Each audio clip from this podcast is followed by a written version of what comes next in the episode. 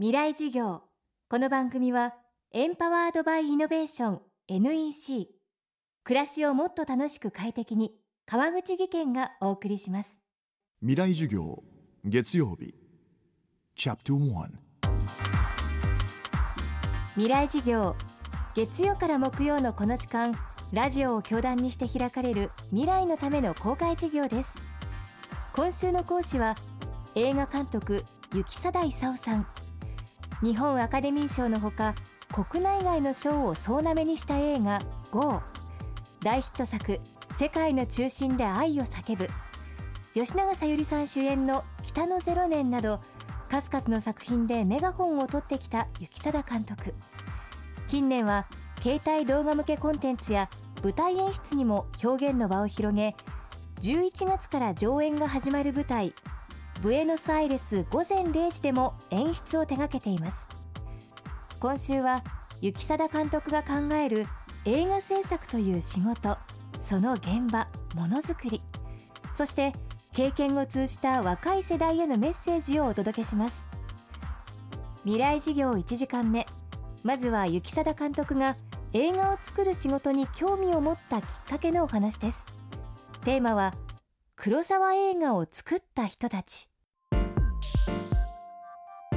10歳の頃ですから小学校4年生、えーと、黒澤明監督があの熊本城にね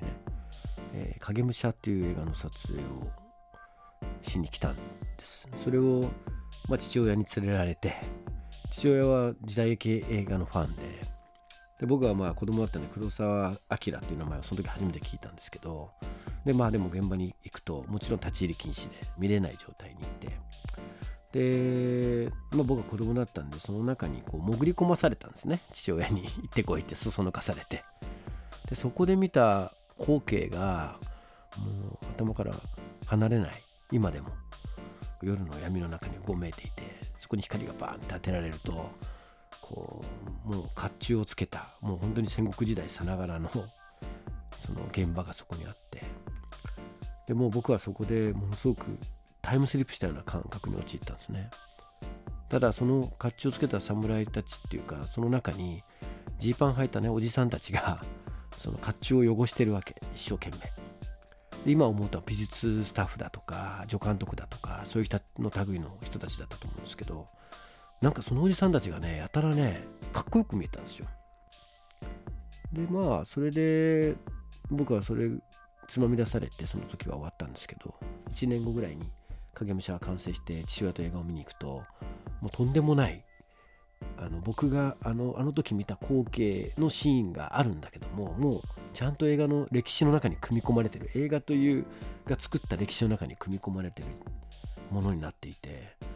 俺あそこにいたおじさんたちがねこの偉業を成し遂げたんだって僕は影武者を見て思ったんですよね。やっぱ映画って一人で作るもんじゃないなってその一人で作ってねえんだっていうことがまず分かったってことですよね。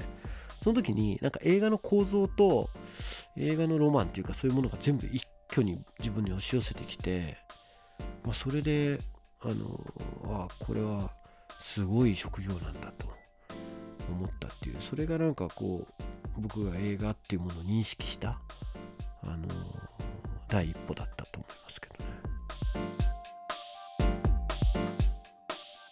そして雪貞監督は芥川賞作品の舞台化ブエノスアイレス午前0時でも演出を手掛けています。上演は東京が11月28日金曜日から12月21日日曜日新国立劇場中劇場。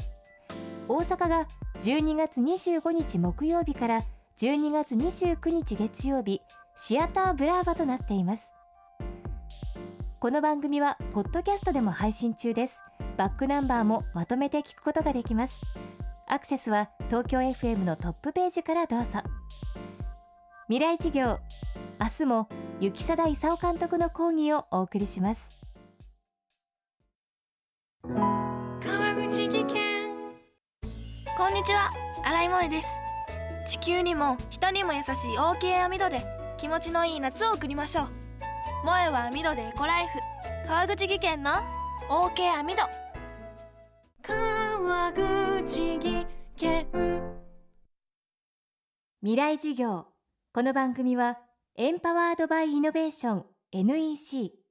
暮らしをもっと楽しく快適に川口義賢がお送りしました。